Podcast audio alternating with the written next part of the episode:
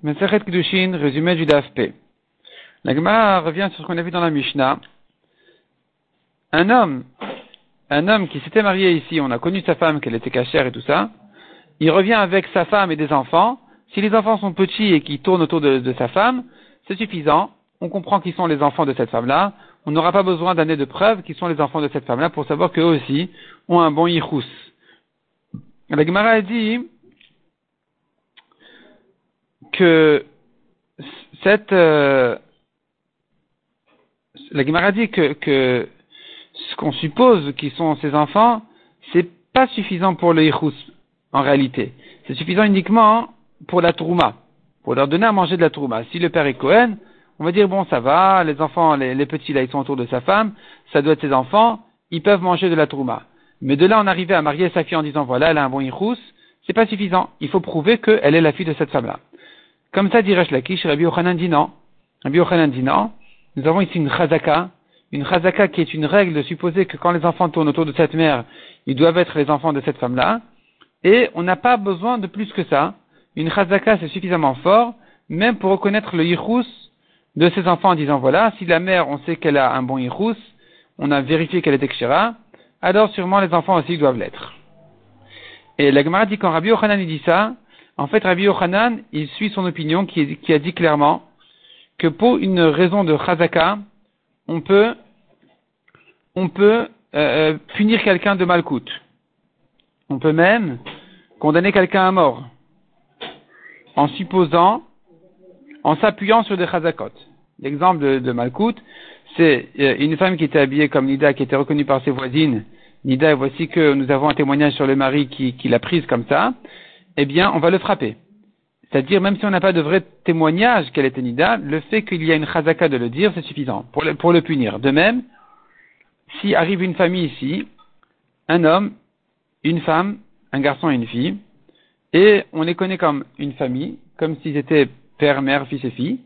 Finalement, le père a pris la fille, la mère a pris son fils, eh bien, on va les condamner à mort, même sans témoignage, même sans preuve. Comme si on était certain qu'il est son fils et qu'elle est sa fille.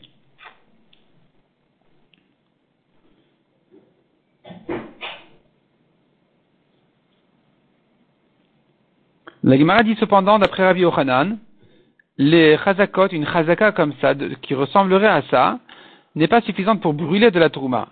L'exemple, alors que selon Resh Lakish, on peut même brûler. De quel exemple il s'agit là-bas? La Gemara euh, compare ça avec le cas d'un enfant. Un enfant qui se trouve avec, euh, à côté de la pâte, avec de la pâte dans sa main. Selon Rabbi Meir, c'est Tahor. La pâte, elle est Théora. Selon Rachamim, la pâte, elle est Tmea. Pourquoi? Parce que la majorité des enfants sont tamés, ils tripotent dans les, dans les ordures, et il y a là-bas des reptiles morts, ça les rend tamés, ensuite il a touché la pâte, il a rendu tamé. Quand les Rachanim ont rendu tamé la pâte, selon Rabbi Yochanan, c'est pas une évidence. On va pas se permettre de brûler cette trouma. Selon Resh Lakish, on peut même brûler la trouma.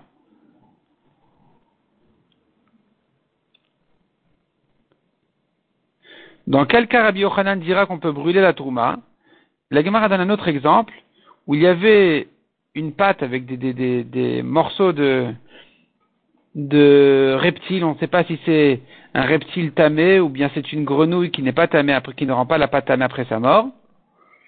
Et donc, dans le doute, on regarde la majorité. S'il y a une majorité de reptiles, donc on suppose que ces débris là, ces, ces décomposants de, de reptiles, ils, ils rendent la pâte tamée. S'il y a une majorité de grenouilles, non. Et quand tu me dis que lorsqu'il y a une majorité de Touma, on va dire que la pâte elle est tamée, là c'est suffisamment fort pour même la brûler.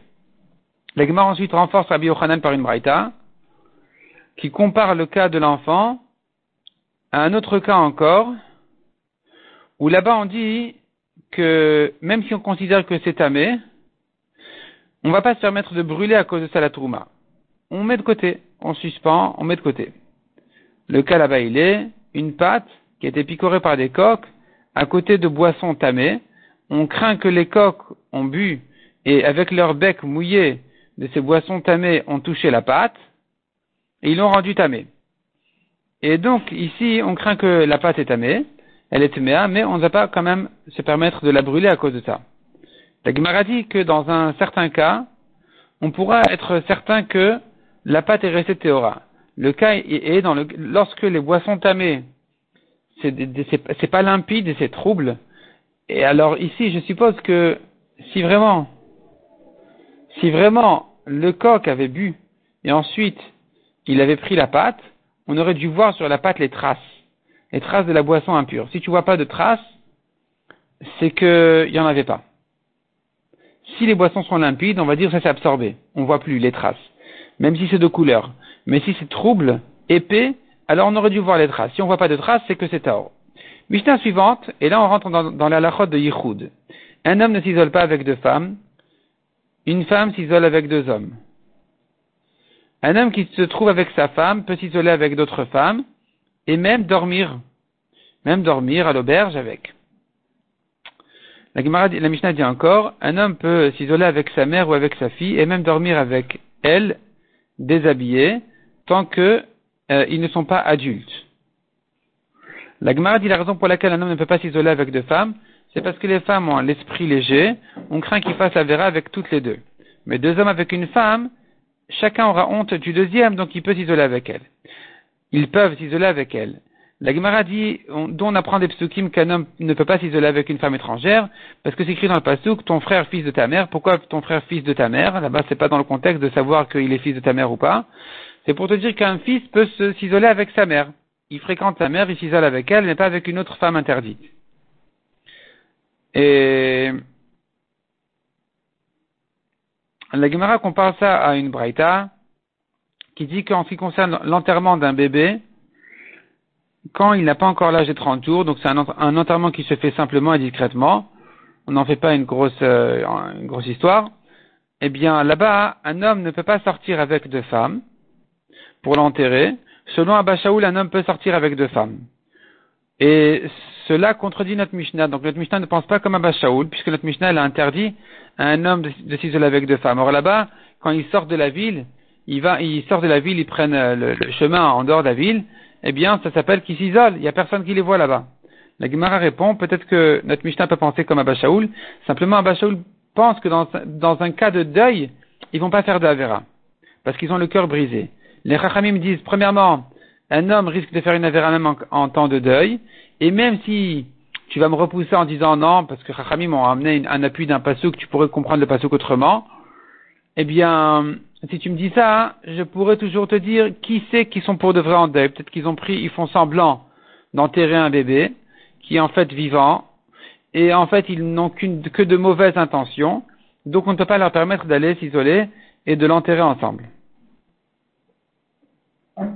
La Gemara précise qu'on a permis à un homme de s'isoler, deux hommes avec une femme, c'est que si les deux hommes sont kshérim.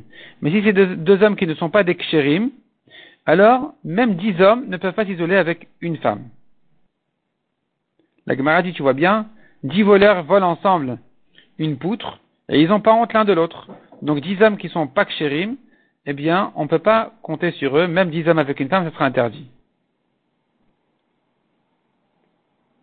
La Gemara propose une preuve à cette précision.